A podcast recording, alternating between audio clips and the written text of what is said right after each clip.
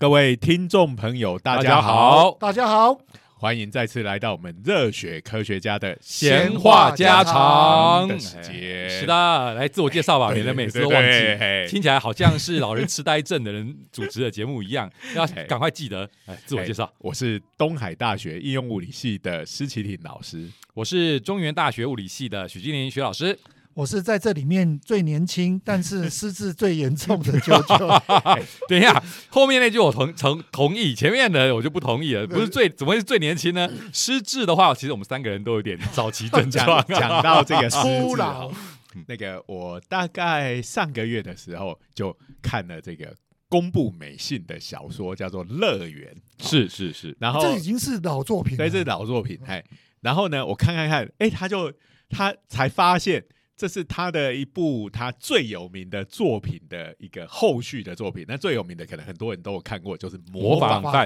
对，对四大册当初在台湾出版的时候，然后我在看这个乐园的时候，我就发现，哎，因为那个主角是同一个，对好，是一个那个作家嘛，嗯好，然后就发现我对里面的人史地物事已经半点都不记得。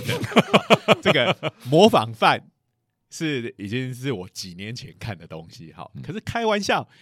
不要说是几年前，我三四十年前看的金庸小说，现在都还可以把那个剧情巨细靡遗的这个讲出来。可是，哎，不过是三四年前的模仿犯，呃，而且他已经是续作，同样的人名，然后会去讲到过去的事件，我是完全半点印象都没有，就像个白纸一张一样。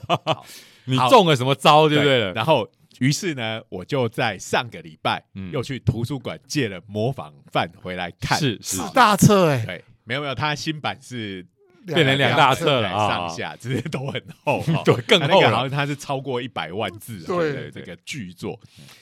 然后我回来看，哎，我当然就那个呃看完之后，好，当然主角的名字是一样，这个我记得。嗯，当我看完之后，我就开始回想，哎，那乐园是一个什么样的故事？我上个月看了，我发现除了主角的名字我知道是一样以外，我已经半点情节都想不起来。这个就是考卡奥斯博士 效应于是我在看完了模仿犯之后，我立刻又又再去把乐乐园园。给借出来，哎，终于把故事给借起来。幸好你只要看两遍就可以把它连在一起不，因为我是一不小心连着，不小心我是连着就掉入这一个的循环对对，一。不小心这是人生的一直循环的。我跟你讲，再过两个礼拜之后，我就会把这两个故事的情节跟人物可能就会纠缠在一起，完全搞混在一起。虽然可能不是一片白纸，但是就会完全混乱。哎呀，我们的大脑真是太辛苦了啊！这个哈太可怕，哎、不过我要讲的是，这个东西哈，虽然讲起来是挺觉自己觉得蛮可怕的，哇，我们的这个记忆力已经变得这么糟糕。可是往好处想，你在看这些你已经看过的非常赞的故事的是时候，是是是，哇，又可以重新等于，即使是被人家被自己已经看过，我们讲破梗嘛，对对不对嗯？好，暴雷破梗都对你不会产生任何的 影响。我明明是从头到尾看过，但是完全。不会有破梗的问题，因为我已经忘了一就又可以重新拾回当初看的时候的那种感觉。我 往好处想是这样。我常常跟我太太在看影片的时候嗯，然后我太太就问说：“哎，这个东西还不错嘞。”啊，我说：“你以前看过啦？”他说：“没有，我绝对没有看过。”每次我跟我太太都在争辩这件事情，害我都要去想说当时在什么样的状况有人要去看。不然他说：“哦，你都跟别人去看，不是跟我去看。”哦，每次都差一点变成家庭纠纷。对对对，而且还会斩钉截铁的说你记错了，记错了我你去看真的没有去绝对不是跟我去看的，然后是跟别人去看弄错了。直到我跟他讲了人时地物跟剧情之后，他讲说：“嗯，好像有点印象。”然后拿出电影票，这上面还有你的指纹。然后他就接下来就会讲说，那为什么我会不记得？一定是当时你做了什么事情转移我的注意力不记。天哪，我为什么怎么样都会变成家庭纠纷？其实哈，类似的事情在我们家也有发生过哦，所以常常会被我太太误会，所以我彻底的就是诶要假装我也失忆了。虽然现在这样常常弄假成真了，两个人 看完以后说，哎，这是看过的，没有，我跟你讲，要学就要学施老师，永远就当做没看过，然后说哦，我也是第一次其看实。哈，像我们在这节目里头常常讲到老作品嘛，哈、嗯，诶，如果是那种什么六零年代、七零年代、八零年代，这六零、七零、八零，当然指的是上个世纪的事情哦，因为这个世纪还没到嘛。那个大家都没什么问题，我们都可以对答如流。是可是，在讲十五年、十年以内的作品的时候，其实你们这边讲的很高兴，其实我有时候是装的，就是我已经我根本已经忘记那里面是什么，然后还要跟你们在那边一直接这是中年人必要的技能。对对对你你知道吗？我你你两位都知道，我有另外一个工作是专门要看很多电影。嗯，对，那其实我每个礼拜都要看不少的电影。其实我上个礼拜看的电影，其实要不就是几部片子搞在一起，要不就是哎，我上次看这部片的片名叫什么？那到底是讲什么样的内容？其实我自己都要回想半天。这个到有一天就会变成是，你看一部电影，你看到最后字幕上来的时候，你才发现，哎，这部我上礼拜才刚看过而已，我怎么现在才发现？这个我跟你讲，我的状况已经开始有这种现象了。好有啦，我们常常在路上就碰到人说啊，好久不见啊，然后讲讲他就是谁谁谁，其实你根本就已经不记得他是谁了。尤然后就刚讲的，大人的技能就是在这里要发挥，你千万不能露出破绽。其实你已经忘记这个人了。尤其你知道，我又脸盲，就是我其实人跟那个他的状态，我很很不容易连自己连起来。我觉得阿仔脸盲的几率很高。那个阿仔哈，基本上在看动漫画的时候会认得。那最主要是我们这个动漫画里头的人的特征都很明显，衣服都穿同一件。还有呢，如果你是看动画的话，头发的颜色还不只是黑色，还有五颜六色，有绿色的、有银色的、有红色的。真实世界的人就是超难认的没。不愧是阿仔的发言。要是在场有个非阿仔，就会跟你讲，哪有动画里的人每个人都看起来一样，眼睛都要占脸的三分之一以上，完全没有分不出这个人还是那个人，好对不对？嗯好，所有的机器人都是钢弹。其其实哦，我我在看日剧看也看不少哦，嗯他们的明星哦，只要是所谓的大众美女，就是我们班公认的美女，其实我都认不太出来。常常我太太就讲说，啊，这个刚才你之前的看过什么？她说啊，这个是那个谁吗？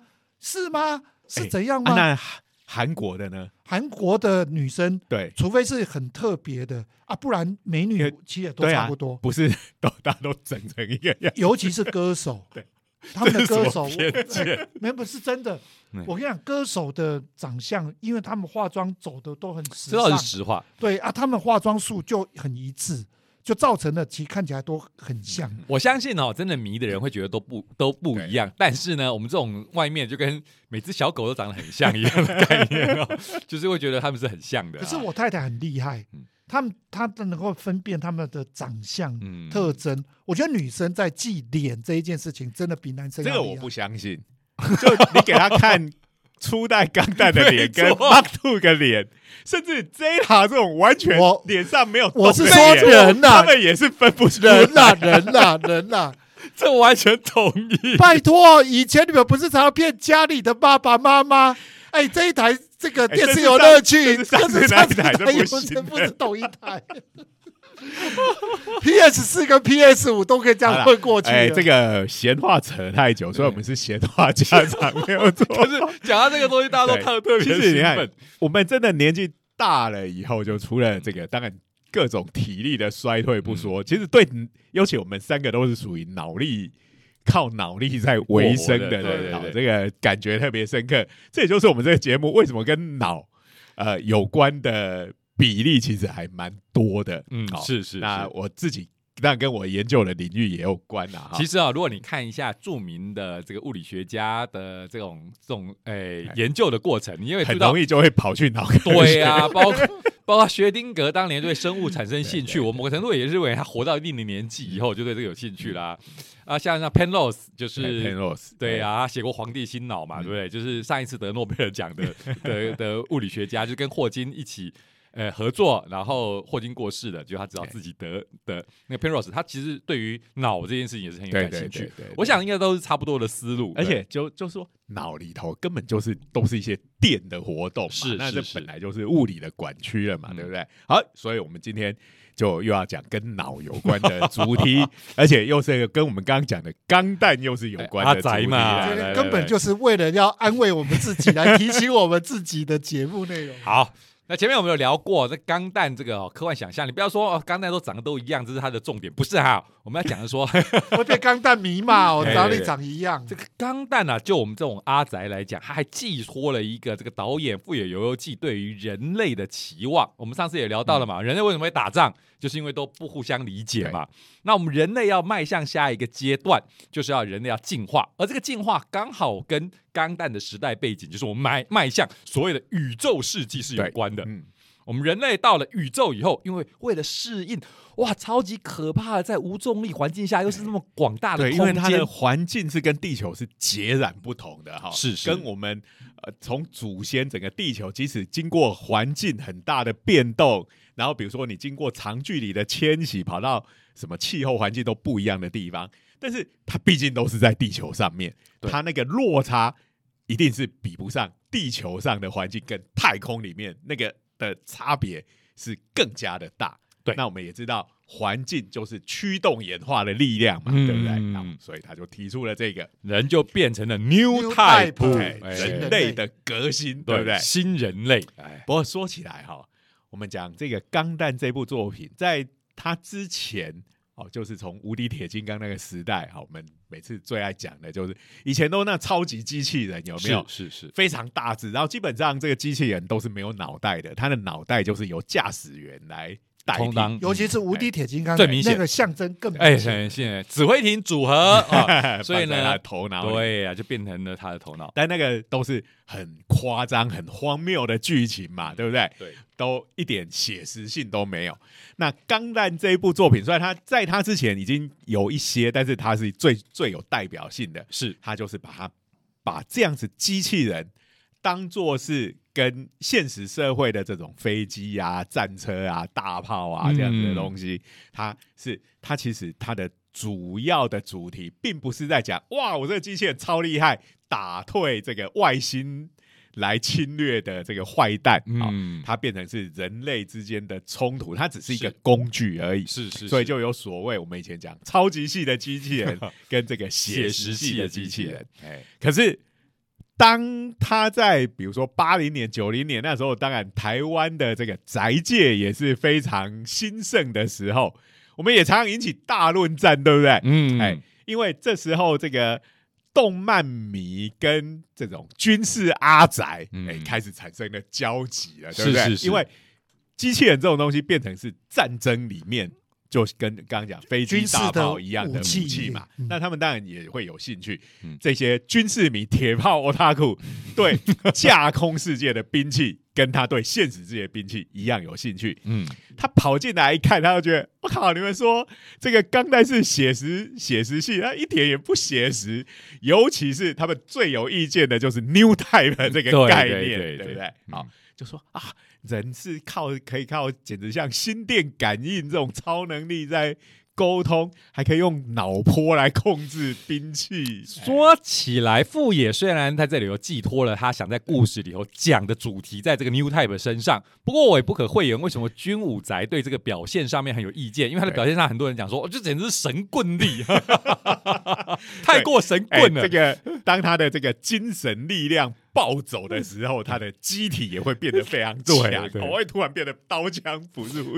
我想很想吐槽的时候，我这个物理学物理的人都没有吐槽这个违反能量守恒，你们也不用那么卖力了。对啊，所以我还记得那时候就是这个钢弹演了几部下来，其实就出现了这种军事宅的逆袭，对不对？嗯就有像这个什么啊零零八三这样子的作品，它就完全是走硬派的军事的这种路线，对只是把飞机大炮改成机器人而已。对对。那那时候两边真是壁垒分明，互相叫骂。然后中年人的回忆要讲一说啊，这个东西现在回想起来哎，任何论战都是一样的啊。时间过去了，你们通通都被打成同一派了 对，啊，就会 都是老宅了啦。对大家吵什么？突然发现了这些人当时在吵，到底是在干嘛？对呀、对呀、哎、哎，那但是我要讲的是，以前哈，大家觉得整个这个钢弹的世界里面，觉得最不写实的就是这个 New Type 这样子的设定，精神感应的好能力。那当然，我们晓得真实世界是没有 New Type 吧？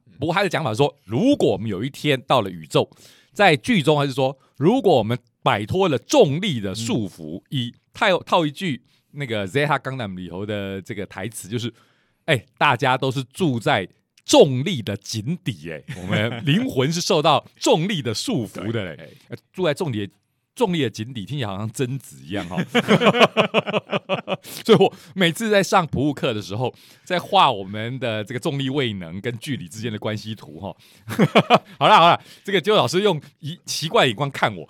我们哎，回想一下，你有记得吧？万有引力定律跟距离平方成反比。对，距离对不对？所以你可以画出一个这个坐标嘛，就是随着距离平方成反比的话，那我们的确就是住在重力的井底啊。不不然后那个井底里头有一个真是这样 我们要爬出去是很辛苦的啊、开玩笑。我又要讲了，完全不看鬼片的人，竟然跟我讲真实，你是什么鬼啊？可？是他有看小说啊，是是，我有看小说。而，且就我们以前讲过嘛，还在他结婚那一天，对，哎，这个穿着新郎礼服，还把我拉到一边，把那个小说塞给我，哎，哎这个好看，这个好看哦，好看哦。link 好好好好，那个所以呢，我们诶、就会想说，真实世界这些太空人。到底他们摆脱了这个重力的束缚，到底会不会变得不一样？我们其实从我们念书的时候就会好奇这件事情了。那这个过去当然要研究这个东西非常的困难嘛，对啊，不过大家最常讲的就是，至少体力上你很明显对对对一下太空船就发现扶不住了，站都站不站不稳了。对对对，哦，这个大家应该印象都很深刻哦，就是这个他们突入大气层之后，然后回收了这一个太空舱以后，出来的人每个都软脚，哎，明明在你的想象中，太空人应该打开门，身体上来来接受大家的对对对对像就像是马拉松选手冲完线以后，对两手高举这样子。是属于一种英雄式的归来。对呀、就每个都软脚，所以我在小时候看到这件事情是印象深刻。真的都感觉到好像在太空中受到了什么不人道的对待一样。其实那真的就是因为没有重力的关系是。好哎，其实啊，这个我们每次上课都跟学生讲，好，我们人生活在地球上，其实都是在做很重度的劳动，对不对哎？好，那因为我们的体重，比如说我的体重七十公斤的话。那我只要从我的床上爬起来，等于就是我要把一个七十公斤的重物举起来，嗯，然后而且走来走去，就是我要移动我自己的身体。是是是，哎，那所以呢，我的骨骼、我的肌肉整天都在承受我的重量。没错。所以其实我们每天都在做重训，我们每天都跟那个馆长一样。对对，对我们这样讲一讲，好像在那边自我安慰一样。不过真的哦，你只要去比一下，我们可以自由的行走就已经很赞了。你可以看到这个肌肉要是流失了，比如上个年纪其实就是上了年纪，或者是他已经生了病，他要长期卧床的那些人，是是是注意到他那个这个呃手脚就会变得很细，是久了之后，哎对啊，那个就是因为他是靠床在支撑他的身体，嗯所以嗯他的肌肉就呃没有受到这个重量的持续的锻炼，这样。所以说起来，这真的是演化上面哦给我们的不利，就是演化上面跟我们讲说要节省能源嘛，因为我们生物保存的本能就是要节省能源。那你肌肉如果没有用，啊肌肉不有用，那我干脆就把这个营养转到别的地方去了嘛。所以如果你不用的话，你肌肉就一定会萎缩是。这样了。好、嗯那因为对在人类以外，好现代人类以外，整个生物世界对所有的生物来讲，这这种能量是非常珍贵而且很重要的，嗯嗯它绝对不能浪费在不需要的地方。是啊，是啊，好，因为我们一般的动物，它每天要能够觅食，要能够找到足以它一天生存的热量，嗯其实大概就费尽它一整天的嗯心力了。嗯好，所以它只能就是维持，然后呃维持它的生命，然后再能够交配。繁殖下一代，对这个生物才会繁衍下来。嗯好，那所以其实很多的生物就是说，它凡是它用不到的地方，它一定会退化。嗯，那如果照这个准则，就是因因为我们人类其实比起以前，我们不用出去打猎，不用出去什么，的确我们的身体是有退化一些，对不对？好嗯，就不会是是像哎想象的这个远古时代的人，应该都得要蛮强壮的，不然他根本就活不下去。好，这边的强壮也很很妙的，这个对强壮不是我们现在想象成练成像馆长一样，因为馆长实在太浪费能源对了。，那那些肌肉你平常可能也不会用到。对对对，他其实我们这种古代人的强壮会比较像是长跑选手那种身身形，对对省能源的身身形就是能够用最小的能源，然后可以对，就讲到长跑，就是说好像人类是能够维持这样的速度，持续跑最长的一种生物。对对对，对其他生物要么它是可以很快，但是它没有办法跑哎，维持这这件事情可能大家都听说过，就是我们人如果用这个观点来比的话，人是可以胜过马的，因为马只能短时间的跑，然后它只能短时间跑，其他地方就要走。可是如果是这个这个观点了，马它跑累了用走的，我们人可以一直长跑，所以在长距离比赛一下，我们人甚至可以胜过马。不过这个就要看距离有多长。对了，对了，对对了，对对。好，来，所以刚讲的是体力嘛，嗯对不对？所以太空人体力会受到影响，这个印象已经深刻了。可是回到今天的主题，哎那，New 我 Type 嘞，我们那个虽然知道说我们身体的所有的行动都是我们的大脑所控制的嗯嗯这个感觉是呃，我们对于神经系统的了解，好像是我们的身体是接受到外面的一些刺激，嗯，好，那我们有一些感觉，这些感觉进到我的大脑里头，就下了一些指令让我行动，对不对？嗯好，感觉上是这样子。可是最近越来越多的这个证据显示呢，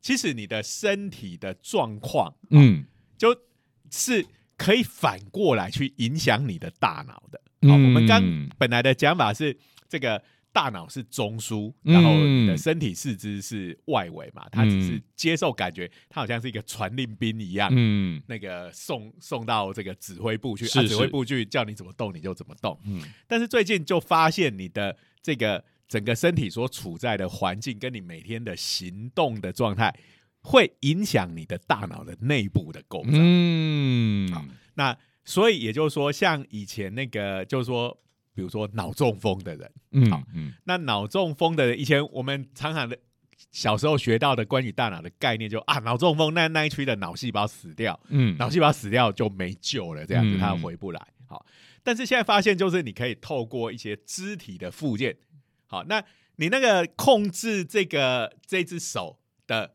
脑细胞死掉的话，我们很多中风它就是半身不遂，不遂好它就嗯不能动。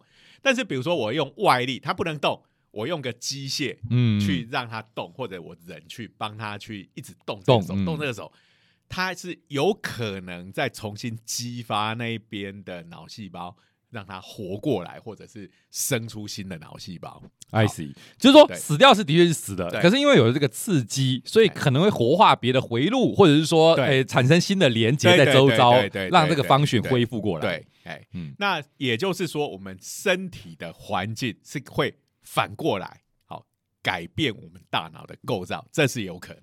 嗯呃，说改变大脑构造，还是说是因为这样子刺激了大脑，认为你还有这个方循在运作，所以它就产生新的细胞来满足这个方循。新的细胞，我们成年的脑产生新的细胞不是没有，好，但是很很少，而且它有在比较特定的一些脑区。那它大部分是透过所谓的重新布线，好就是 rewire，好就嗯就刚刚讲的，呃，本来没有连接的地方，它产生新的连接，就死掉的脑细胞有人来接替嗯，它做这件事情。这个就是所谓的所谓产生所谓的代偿嘛，就是本来的功能失去了，那你用其他部分来补，我们所以我们叫它代偿。那代偿有一种是说，呃，比如说我们知道那个盲人他的听觉可能特别发达，嗯。这个是代偿。嗯。但是有另外一种就是说，比如，哎、你可以让这个讲的猎奇一点哈、就是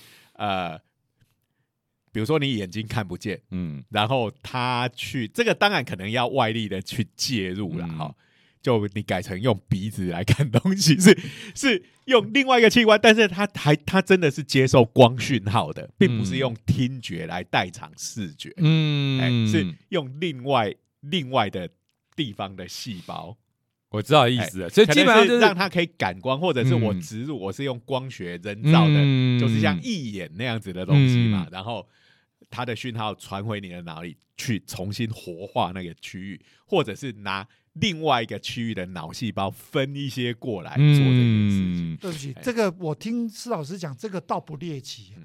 这个是我小时候有看到那种超具有超能力的人，有没有用手可以可以看字？有没有？对啊，对这个我们台大台也大的有这样子的研究嘛，对对对，虽然蛮多科学界引起了同仁都很有意见，对好 好，好这种有争议的东西，我们先摆到一边。跟我们刚才讲到的是在科学实验上面，真的是可以做到的事情的嘛？嗯可以，我可以猜得到，因为我们人脑其实是意外的非常有弹性的。对对，所以他可以透过这种学习，就是用鼻子那边的感觉，然后跟真实他该有的那种世界观连接在一起的时候，就等于真的就是透过鼻子去认知世界。因为我们的人脑，因为脑对人来讲是一个太重要的器官哈，所以其实有很多备份装置，我们叫做呃什么冗余那个 redundant，嗯嗯嗯。听起来好像是什么公公家机关有冗员呢，就是那个冗没有错，嗯。好就是说你同样做这件事情的脑细胞其实是有一群。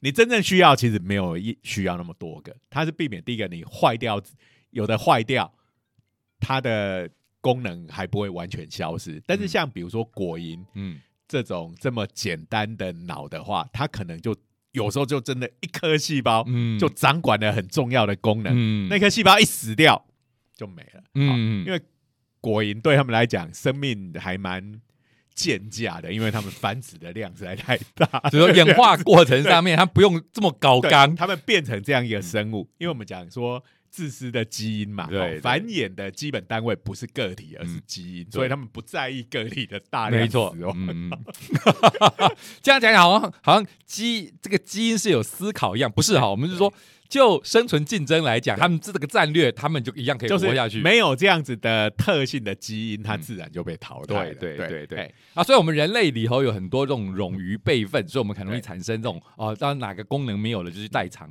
所以组织里头的冗员，因为他自我辩护，他可以说我就是为了这种时候存在的。可惜那种时候，这是一个非常非常重要的机关，啊 那呃，它绝对不能有一丝一毫的停摆嘛。嗯，嗯，就有点像呃，比如说我们学校的电算中心，哎哦它一定有它自己的发电机，啊，那就是一个冗余嘛。对，因那为平时是不作用平时都不会作用。如果只要台电不停电，那个就会永远都没用。哎，对，那但是那因为我们那个不能停，或者我们讲说台积电里面一定也有一大堆这种发电备用的电力，对不对？好，因为他们那机台，你要是突然断电，那个可能就会那个后果是会很严没重没。错。我以为你要举副总统作为例子，没有？副总统基本上他也没什么事干，对不对其实它的概念就是很类似的嘛对。对对，对，好就是一个冗余。好啊，所以哎，我们刚才讲到了那个第一刺激就是可以改变环境会改变你的脑，哎嗯这个大家都相信。OK，没错。尤其到太空，环境完全不一样，对当然对于脑的改变是可以预期的。来，这是一个哪边做的研究啊？嗯，这是研究嘛对嗯对对象又是哪些人？哎，这其实还蛮跟时事相关的哦。对对，哦哎，这个说起来也是此情可待成追忆，对不对？因为这个是欧洲欧洲太空总署嗯跟这个俄罗斯那边的，国家科学科学院的合作。对，哦，这一个我我有印象，我留学的时候有这种这个俄罗斯国家科学院培训的这个学生来到美国留学的，那当我的那个博士班的同学，哦，每个都超厉害的。那个我们要查积分表的东西，他是不用查，那个积分表就像是在长在他脑袋里头，哇，这那个训练是扎实的。所以俄罗斯它真的在科学上是很有传统的，哎，嗯这个这个得佩服一下。对啊。好，所以俄罗斯科学院啊，来来对，还有然后这个欧洲太空总署啊嗯，然后分析的可能是这次这个比利时的安特卫普大学。哦，嗯讲到这个安特卫普，我们就不得不再讲一下一个老作品，叫做《龙龙与忠狗》。看了会引起这个心灵创伤的啊这个作品，哎好啦，不多说。以后有机会再说，以后有机会再说对。来来来啊！不过安特卫安安特卫普太有名了，所以大家都知道嘛，哈。来，所以哎，这这些就一个合作，然后针对的是这个俄罗斯的太空人嘛。哎，他们现在因为这个可能应该是苏联解体之后，他们有一些其实里面变化还蛮剧烈的，嗯好像这种太空这种东西，因为它跟国防密切相关啊。嗯以前当然一定都是掌控在政府的手上，嗯嗯但是后来他们也变成转移一部分到这种民营的公司去了。哎嗯，那所以这个呃，就除了刚刚讲的那几个机构呢，其实还有哎、他们的太空人嗯。是就是从这个民民间是民间机构训练出来的，哎、嗯，叫做 Raw Cosmos，哎，应该是 Russia Cosmos 这样接在一起吧？哎对，因为它本来来是个俄文，然后被改成这个英文。好，Cosmos 大家当然知道是那个宇宇宙宙那个对对对。好。哎，那呃，他们就是所以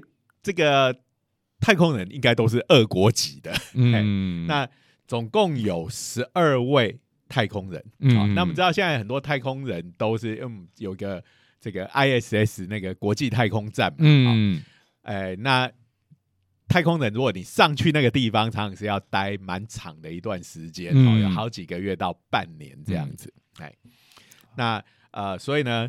他们就开始做这个实验的时候，是在从这个二零一四14年年开始。嗯。好，那他们就针对这些太空人，在他们上太空之前，就把他们抓来做这个 脑扫描，不是脑改造，脑扫描是是是，哎太空人真的要忙的事情好多。就是做，当然我们就知道，现在看脑就最好用的就是这个 fMRI 嘛，好对。就是这这个，哎，它它这个应该不是 fMRI，就是一般看结构的 MRI。OK，就磁振造影，就我们在医院有可以看到的，哎，这个字还是超超好用的哈，对这是哎。物理学家的大贡献。所以他们大概，因为他们那个要上太空，那个日程一定是早就安排好的嘛，所以他们上太空前做的实验，大概是在他们上去前三个月嗯做的，嗯，然后就上去嘛，上去可能就是呃半年左右，待个半年左右，他们嗯平均的任务的时间一百七十二天吧，那就差不多是半年嘛，将近六个月，六个月是是是，一百八十天。哎，嗯那呃，然后回到地球之后，大概过了十天左右，嗯就再做一次。嗯然后呢，呃，再经过个七八个月，啊、嗯，然后再做一次追踪的了解。记录。哇，这个超赞的、啊，因为这个实验非常的明确嘛，就是说这些太空人，而且还有十二个人，哎然后他们每个都要十二个。哈，有的这种研究就会说啊，觉得这个 n 值有点少哦。不过其实 n 值少，如果大家的变化都很一致的话，嗯。那这个其实你做一些统计就可以，也是可以说它这个这样子的样本数够不够。嗯我大家可想而知，这个东西你要样本数多，真的很难。哎 真的，太空人多少、啊？对呀拜你看它那个 ISS 上面大概通常大概就是十10个上下，嗯好，然后每个上去就半年，对不对对？好，所以所以呃，没有没有这么多实验品可以让你做，好跟这个老鼠不一样。好 所以其实果实蝇不一样。呃，可能下次他们带一窝老鼠上去，呀哎，这个 N 值就可以样本就。哎够多了。而当然，我们讲过很多次嘛，做这个脑科学，大家真正想要了解的还是人的脑。是是是，在可以做的情况下，大家都想做人脑。哎对，OK，好，所以我们有这个好工具了哈，用核这个磁振造影，然后我们就可以看这些太空人。那现在这种就结论，到底有没有影响？嘿，有，哎哎，真的有影响，而且还挺明显的。对哎，那它主要是发生在一些脑区跟脑区的连接的部分有产生了变化。哎，比如说左脑跟右脑其实是连在一起的嘛，这个应该是大家很很熟悉的名字，叫胼胝体。其实我都不会念。你对不起我们的国小 国小老师哦。嗯 那个胼胝体为什么大很多人都知道？因为那个有没有那个癫痫这对，种疾病因为它是那个呃大脑过度活动嘛，脑细胞过度活动，所以那个有时候就会把那个胼胝体切那个一些连接把它切切断。那因为你把连接切断的话，那个呃大脑脑细胞的活动，嗯它要传到另一侧的那个通路就被阻断了。那因为我们的大脑左右脑基本上大体上是对称的，嗯好所以其实老实讲，你脑有单边，可能就可以运运作的蛮好的这样子。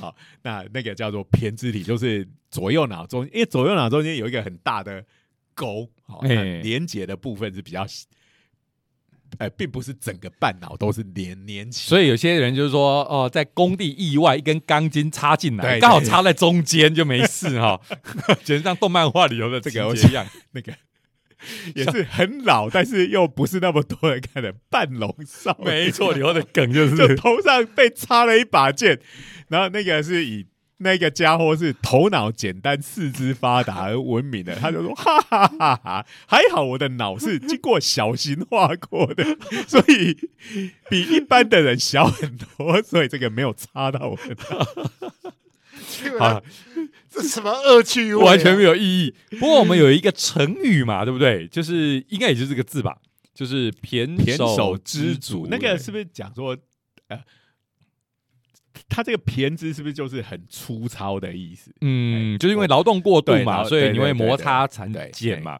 对所以我记得有这个成语嘛，哎对。所以他可能就是说，他那个表面的质感就有点像是这个样子，才取这个名字吧。嗯，可以跟连接没有关系，只是因为它看起来很粗糙，所以可能就取这个名字。然后，各位，可能有因为我皱褶吧。哎，我不是生物背景的，所以呃这是我们的猜测哈。然后我赶快猜测一下，好表现我对得起国文老师哦。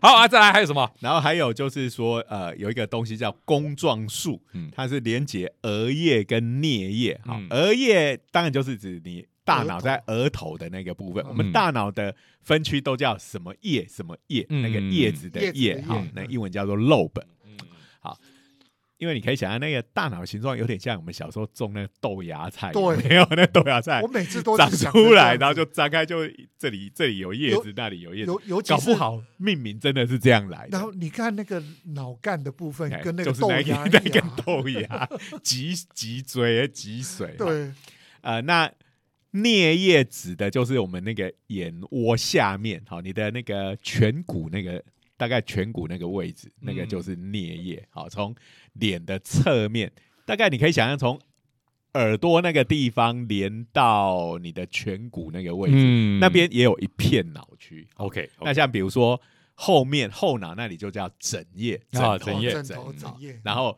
头呃天灵盖头顶那里就叫顶叶，嗯。好，大概大概是这个样子。好哇，所以这些的连接也是就是我们这边要研究研究的重点哈。还还有什么连接？哇，好多、哦，很多啊，什么脑跟脊髓也是嘛，对不对？哎哎，好，那因为脊髓已经是准备要下去到我们的对对身体对了，所以那个部位当然就是跟我们的这个运动的协调性有关。对，而且不只是哎大脑，还有小脑的连接，这些都都应该都要小虑，脑是不是就是掌管平衡的？平衡应该是我们都这样讲。那个你看都跟身体这些体感有关嗯，那你看我们到太空人到了太空，一个最明显体感不一样的地方是什么？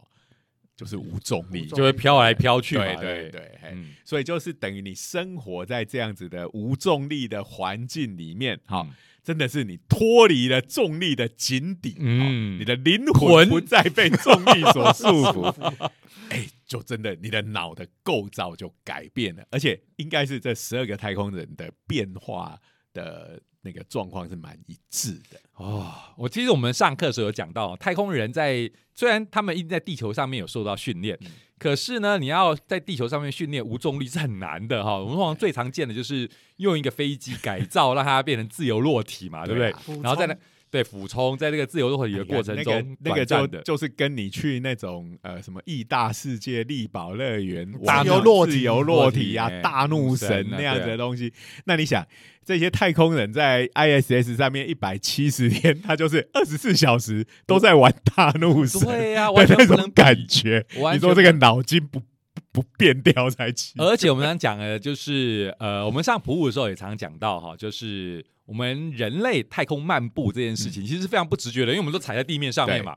可是，在太空漫步有一件事很神奇，就是跟猫可以学习。猫从天上掉下来，它如果是屁股朝下，它可以在空中转身，对这个是符合物理学上面的角动量守恒的。乍听很难，哎，来各位，如果想象一下，这个啾啾老师把你屁股朝下丢下来，你要在空中转身，你做得到吗？你要怎么转？你想象是没办法转嘛，对不对？就算是体操选因为手，因为我们体体操选手他在转的时候，通常他是有一个可以借借力力的地方部分嘛，对，因为是靠反作用力去改变，要么就地板，不然就是那个鞍马，不然就是什么墙杠壁踢都可以啊，高低杠那嗯种。可是其实是可以做到的，哎，这是厉害在这里，你的直心不会改变，但是你身体上面的质量分布其实是可以改变。这个我们因为是这个广播节目，嗯没有办法请徐老师示范。我们每次讲演讲的时候，都要请徐老师示范这个动作。是是是，那这个哎也跟我们一开始讲这个《钢弹》这个作品有关嘛？哈、嗯哎那这个机器人在太空中怎么转身？有两个方法，一个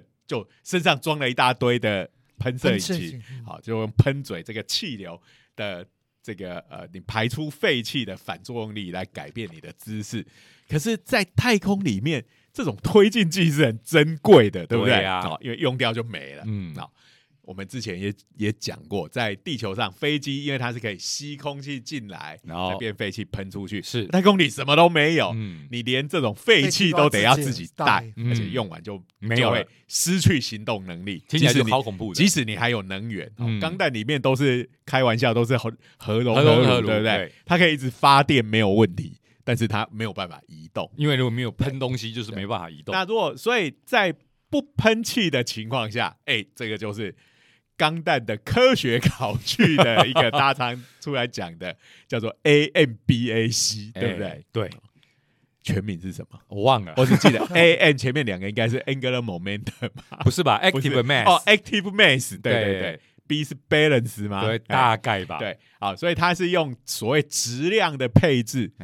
哎，其实你改变一个物体的质量的被配置，你就可以在 angular momentum 这个角角动量不变的情况下，改变物体的方向，是靠这样来旋转的。哎，哎，所以再讲一次啊，我们就物理学上最难讲的就是，你不可能踢云重，什么跳起来左脚 左踩脚踩踩右右脚脚，又窜上去数尺，这是不可能的。尤其是我们现在武侠电影在演的，在空中的什么那个叫什么上天梯有没有？直接对啊 纵，天梯有？原则上就是刚讲到的，你一定要排出某个东西，你的直心运动才会改变。但是你要产生旋转这件事情，其实是可以跟猫学习，用哎刚才的角动量守恒的概念就可以转了啊。不过讲到这个踢云重，不是只有武侠小说才有啊、嗯。这个从超级玛丽里面就有，就是那个两段跳嘛，对两两段段跳跳就对踢云中啊，对。不对？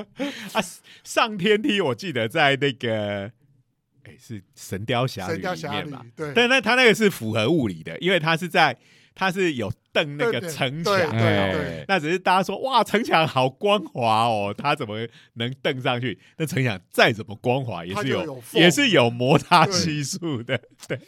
好，所以呢，刚才讲到的太空人这边在地球上练习应该不够，可是去太空就应该可以练习的很彻底了，就可以跟猫学习哈。所以他们运动，哎，这么转身这些东西，你看他至少在太空站里头生活，一定常常要转来转去嘛。对，哎所以那边转来转去，应该跟我们地球上面整个的运动模式完全不一样不。一样样，对哎，应该是那个其实常常他们都会传影像回来哈，大家其实他们也会常常跟你讲说，哎、我们在太空上做一件什么事情，其实做法都跟地球上完全不一样。他们常常有这样的短片，其实还蛮有趣的，对啊。大家可以看。以前有人会误会说，太空人这个东西不是到地再到到水里头去练习就是可以了，因为水里也是大家觉得有浮力，让你对。飘飘飘的很像，可是完全不一样。嗯。你游泳的时候，你可以推水。对，因为就也就是你还是有可以借力的东西。东西，哎、对。嗯，太空中没有，所以他当然大部分的时候还是要借助，因为毕竟你的太空站还比较狭窄，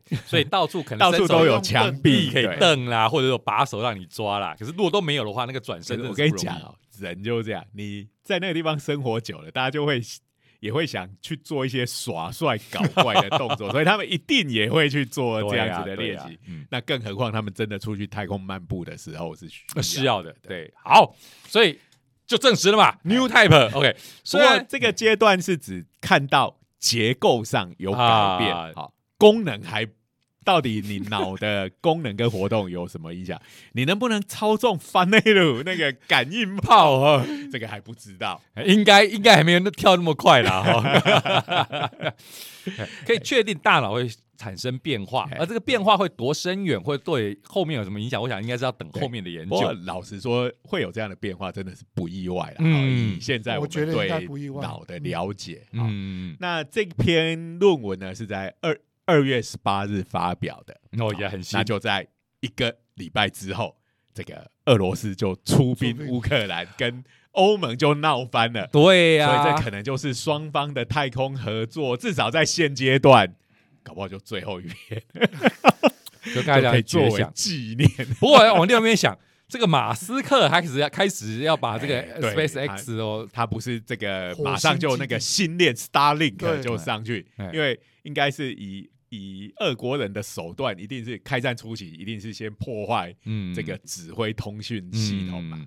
马斯克就出来，来这个 Starlink，可是我都觉得这一定套招套好了，因为它地上也要有接收器呀 什么的。那个就开战两三天，乌克兰的一个什么官员就出来喊话：“巴斯克，你不说你的这个 Starlink 超厉害的，来呀，拿来给我用啊！”马斯克马上就说：“来，已经上去了。”然后在第二天，那个已经拿着一个接收器啊，讯号超赞的。这个要说没有事先演练过，我觉得应该。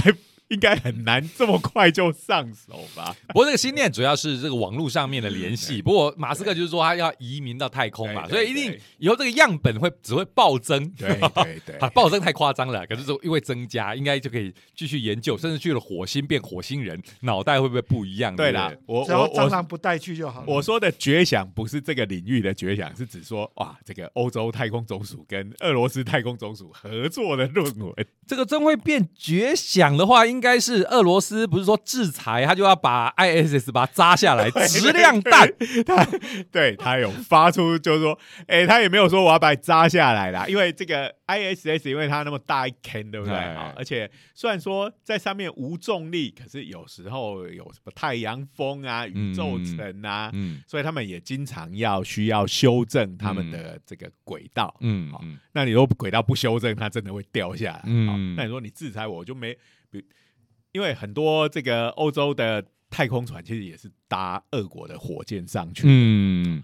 那就说啊，那大家一拍两散，我们就不管那个了。嗯，那它可能就会掉下掉下来。哇，那这又是一个钢弹的世界，根本是预言漫画。不过还好，动画不连边作战这样子。ISS 没有很大只啦，对啦它掉下来应该是会烧掉的。对对对，没办法像钢弹那么戏剧化，一掉下来就扎在澳洲，吧澳洲扎掉三分之二，不至于啊，真是太可惜。不，不能说太可惜太可惜，对不起，吓人的，纯粹的是一个。这个钢弹宅的发言呢，这个就是还好，还没我们还没有真的有那种巨大的太空殖民地哈。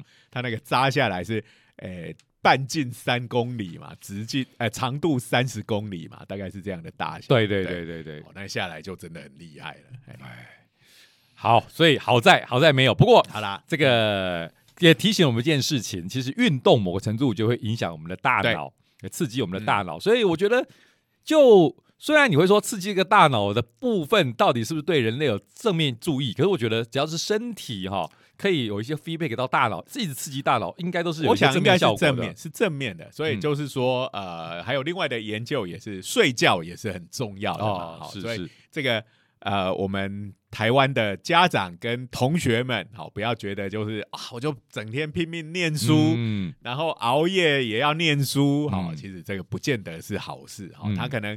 让你形成短期记忆，但是呢，呃，其实对你的大脑是不好的，好，所以你要有适当的运动，然后充足的睡眠，这这个大概都是现在已经蛮确定的事情。前面聊到嘛，运动啊，所以运动这件事情，国外的重视当然有它的传统，可是以现在的教育的概念来讲的话，运动某个程度是可以适当的刺激大脑，所以是运动是很重要的。虽然我自己是。哎，常常四体不勤的哈，这我也是自我喊话、自我 提醒，要运动，要运动。其实哦，我讲坦白话，你身体的各部分的运动，其实都跟大脑运作有关啊。所以哦，基本上哦，不要以为都不动，你不运动，请你也要多动。走路啦、对啊爬高爬低啊，对，差啦。嗯哎，这边运动当然就指的就是刚才讲的，人只要在动嘛，对抗地心引力嘛，对种种在对动嘛对对。对虽然我们刚才讲一个笑话，你就算是躺在那边，你也是在对抗引力，但是呢，更有效率的就是你站站起来活动一下哦，应该有更多的刺激。那刚才这研究哈，我刚才有中中间一段空白哦，我主要是在思考，我曾经看过一部漫画哎，其实跟这个有点关联了。他是讲什么？他是讲说，一个科学家在做实验，把人的脑，我们脑不是都被脑盖骨这边都遮掩吗？他是把脑移到外面来，那给他一个开阔的空间，然后看他会不会产生异变。结果这样的人都产生了超能力。这一部漫画叫《异变者》，他就是讲说，那个科学家就是把人的脑移出来之后，让它自由发展之后再移回去，啊，他没有脑就变变化。哦，发展一阵子之后，对对对对对头盖骨再盖回去。对对对对对，好了，好，这个这样我可以接受了，好，不然这个可虽然可能有这样的好处，但是它实在是太危险了。哦这个对对对这个脑，这个在外面人家旁边在打篮球的一个篮球砸过来就，他主要是讲说 脑，就砸了。因为人的脑因为受到脑盖骨整个头壳的这个局限。他认为，只要让他适度的有开阔的发展，他应该会有更强大的这个发展能力。其实跟那个 Lucy 有没有 Lucy，那又有点像了，有没有？脑搞不好因为这样子而得到百分之那个我要讲一下这个 Lucy 里头讲到的关于所有脑的部分，应该都是错的。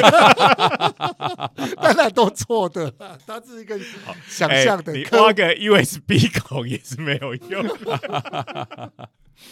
就我们刚才讨论，如果脑的脑少了头盖骨的束缚，长得更大，也有可能造成一个结果，就是这个冗员更多，冗余装置更多，结果没有变得比较厉害而已没。有，那这个漫画总是有一些想象的空间呐、是是是是对对，只是说，哎，他们的想象搞不好都有异异曲同工之妙。